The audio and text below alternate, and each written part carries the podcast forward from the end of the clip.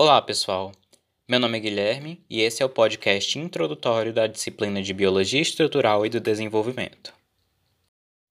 O conteúdo desse podcast foi feito por um grupo de quatro estudantes da disciplina, sendo eles Brena Santos, Guilherme Cunha, que sou eu, Rafael Figueiredo e Sara Vieira. Bom, a gente vai começar introduzindo o conceito né, de histologia. O que é histologia? É o estudo dos tecidos dos animais, dos seres vivos em geral, vegetal e animal. É...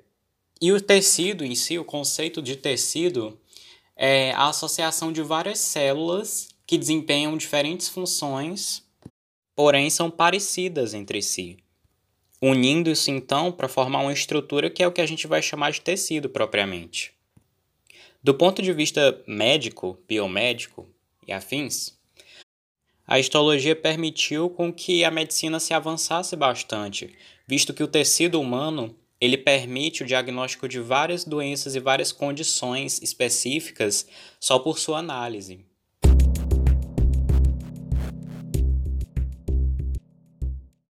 Para a gente ter uma ideia melhor de ser enxergada de o que é a histologia e de o que são os tecidos, é só a gente lembrar da pele. A pele é o maior órgão do ser humano e é constituída de um tipo de tecido que a gente vai chamar de tecido epitelial. Mais para frente eu vou explicar sobre todos os tipos de tecidos. A camada mais externa da pele, a epiderme, ela protege o corpo humano e o corpo de todos os animais contra agentes externos invasores e protege do ressecamento também. Logo abaixo da epiderme temos uma outra estrutura da pele que, que se chama derme.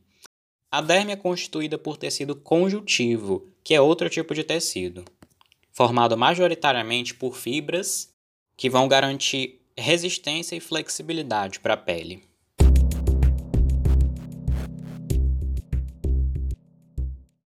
Então, para que o tecido seja estudado e analisado minuciosamente, ele é fracionado em pedaços muito finos, extremamente finos, e colocados em lâminas.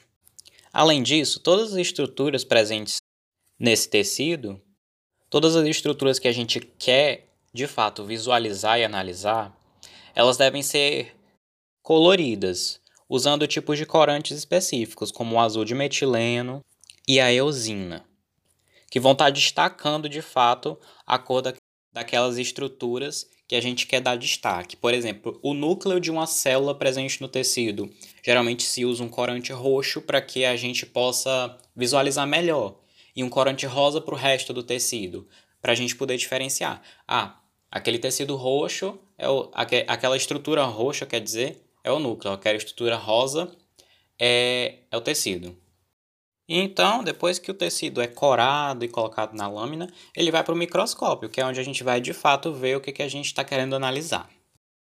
Os tipos de tecidos que a gente estuda na histologia são epitelial, conjuntivo, nervoso e muscular.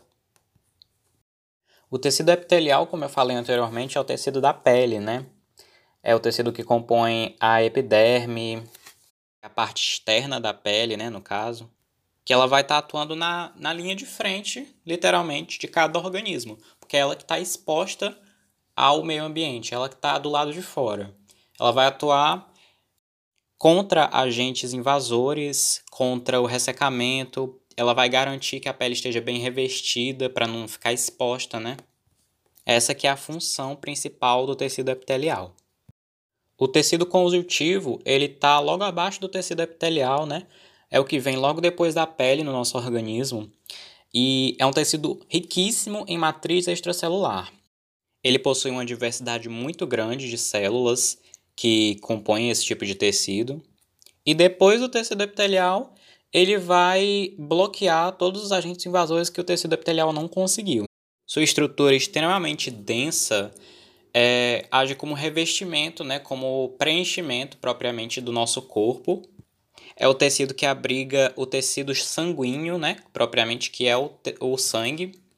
É um tecido bastante vascularizado, dentre N outras funções que vão ser listadas nos, nas próximas edições dos podcasts, é, que a gente vai estar tá falando mais aprofundadamente sobre cada tipo de tecido. O próximo tecido é o tecido nervoso. Ele é um tecido que atua fazendo a comunicação entre os outros tecidos do organismo, entre as outras estruturas, né? Através dos impulsos elétricos. É o tecido que vai compor o sistema nervoso central e o sistema nervoso periférico, bem como as suas células principais, que são os neurônios. Os neurônios são as células que vão originar propriamente o tecido nervoso e é, são elas que atuam nessa comunicação entre as outras estruturas dentro do organismo. Por fim, a gente tem o tecido muscular, que vai constituir né, os músculos do nosso organismo. Vão ser responsáveis aí pela contração dos músculos, pelo relaxamento também. É, esse tecido conta com proteínas muito importantes, que são a miosina e a actina, que elas vão estar atuando nesse processo de contração e relaxamento dos músculos. Aí as células, o formato das células que compõem o tecido muscular é alongado, o que permite né, que eles estejam realizando essa contração muscular.